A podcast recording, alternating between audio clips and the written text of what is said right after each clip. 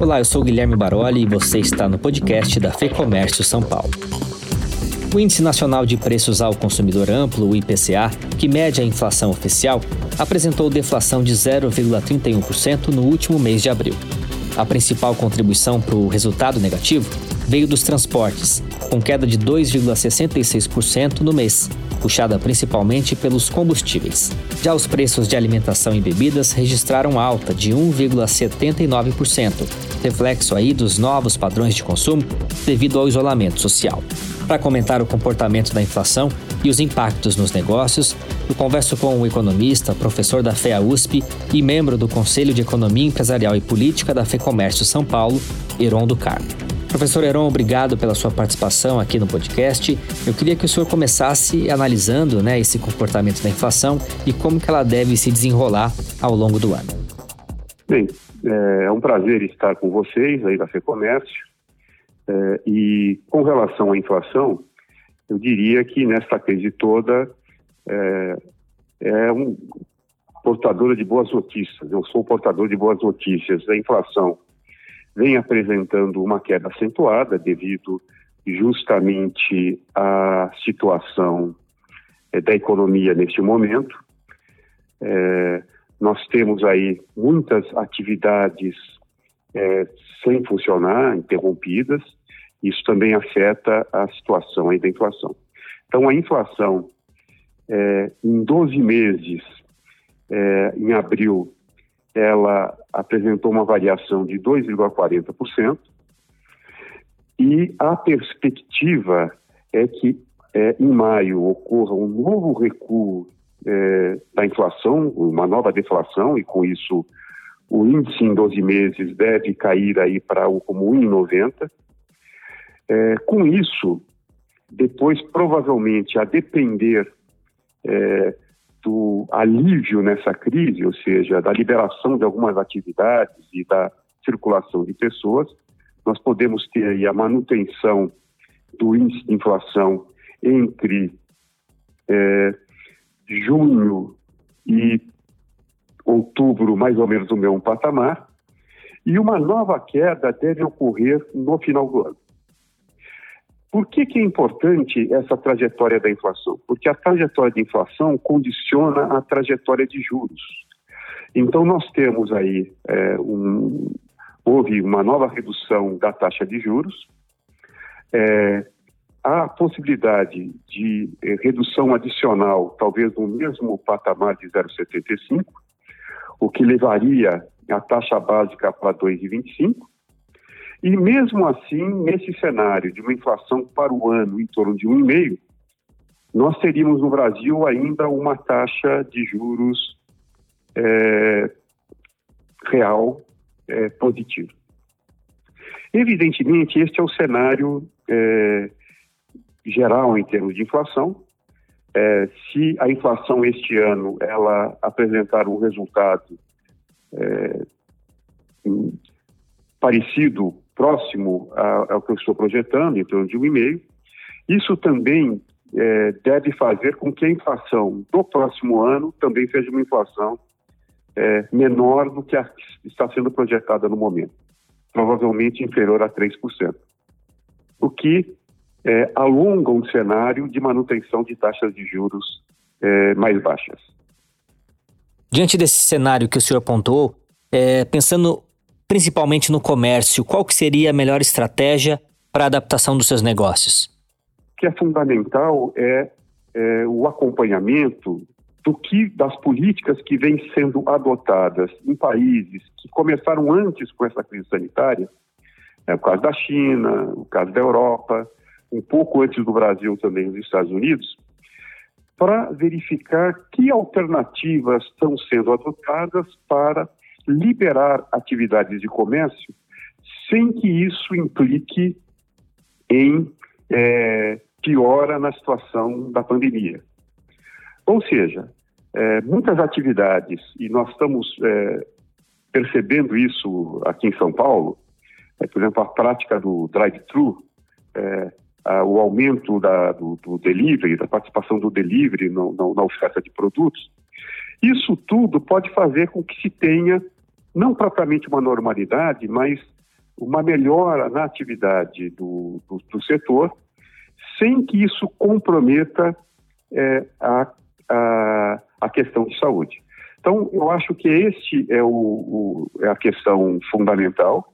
Quer dizer, é, evidentemente, nós temos uma série de, às vezes, de medidas tomadas pelo, pelo governo um pouco assodadas, né? Por causa do rodízio agora em São Paulo, né? É, isso acho que deveria ser melhor pensado. O fundamental é que é, se mantenha o, o, o, distanciamento social, e isso é possível, e com é, uma adaptação é, das várias atividades econômicas a esse distanciamento. Então, fazendo dessa maneira, é possível que se atenue o efeito da crise sanitária sobre a atividade econômica e principalmente sobre a atividade de comércio, que é uma atividade que, é, em que a questão é, da conversa, a questão da proximidade é, entre quem vende e quem compra é fundamental. Então, é, a, tanto a atividade econômica quanto a inflação dependem de da busca de soluções é, viáveis e que não, impliquem, não impliquem em um custo maior em termos de pandemia, para que a atividade econômica se normalize. O senhor citou a adaptação dos negócios né, em alternativas criativas, pensando aí nos negócios é, em relação a estoque, mix de produtos está na hora do, do, do, empresário ficar bem atento a isso, né? O que, que ele tem no seu estoque e qual que é o tipo de produto que ele pode oferecer que ele vai ter mais saída nesse momento. É, exatamente. E a questão aí, parece que está havendo até uma corrida para isso, que é aí o, a, a atividade econômica como um todo e atividade de comércio dar um peso maior ao, ao delivery, né? a entrega é, diretamente ao, ao, ao, consumidor. Isso depende de investimentos é, em TI, né? Eu, vários, várias empresas estão é, nesta fase e é, eu quero crer que esta crise será uma oportunidade de é, é, aumentar a produtividade no setor, reduzir o custo no setor. Isso é, trará um benefício é, permanente para os consumidores e também é, para, o, para, o, para, o, para os empresários do setor, é, passada o, a fase mais crítica dessa crise. Então, é, é, assim que eu, que eu, essa é a visão que eu tenho, que eu tenho da situação atual. Nós estamos ainda é, muito próximos do início da, da crise, né? Ah, nós tivemos a informação de que isso vinha ocorrendo eh, na China em janeiro, né?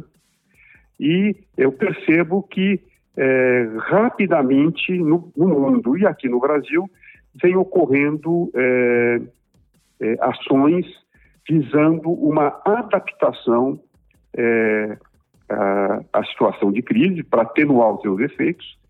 E muitas dessas ações terão reflexos importantes é, a médio e longo prazo. Como que seria esse novo normal separado por setores, professor? Olha, esse novo normal é, é, eu, seria um, um, um, uma ação é, que já vem ocorrendo. Na verdade, o novo normal vai simplesmente reforçar algumas tendências. Né? A questão, por exemplo, do delivery, a questão da pessoa que vai comprar um produto, ela ter condições de ter uma informação muito clara sobre as alternativas, né?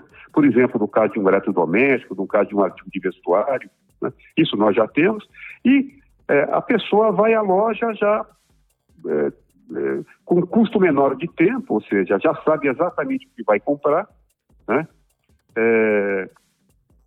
E isso facilita tanto para o consumidor como facilita para o empresário. Então, eu tenho a impressão que o, a, a parte de TI vai passar por uma revolução, né, é, como consequência dessa crise.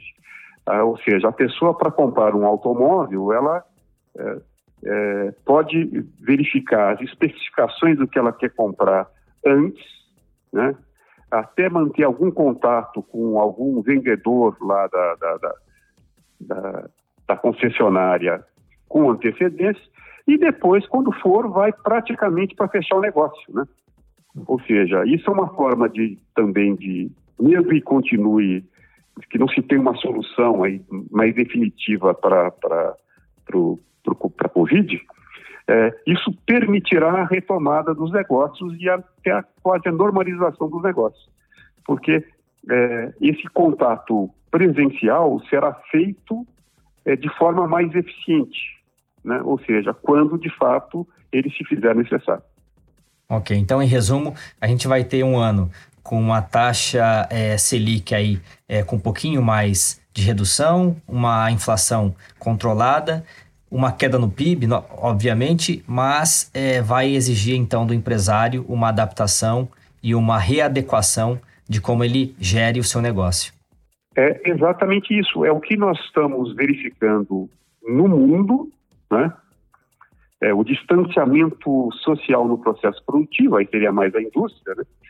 É, mas também isso pode ocorrer é, é no comércio, é, próprio caso, por exemplo, dos shoppings, é, muito do comércio, o, as, as, lojas presenciais, elas funcionarão muito como um, um mostruário, na verdade, né?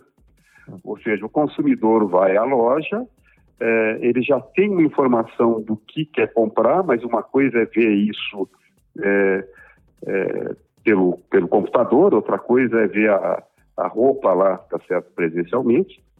Mas como ele ganha é, informação e ganha tempo e eficiência nesse processo, ele, quando se desloca para comprar, é, ele é, é, de certa forma, necessita de muito menos tempo com o vendedor lá, porque ele já sabe o que quer. Né? Então, isso aumenta a eficiência tanto do setor, como aumenta, é, reduz o custo da compra, que é um custo, além do custo, é, dispêndio é, é monetário, se tem um outro custo, que é o custo de deslocamento, o custo de pesquisar, reduz esse custo também para o consumidor. Então, isso aumenta a eficiência econômica com benefício para uh, consumidores e empresários. Professor, obrigado por conversar com a gente aqui na FEComércio. Foi um prazer e, e saúde para todos.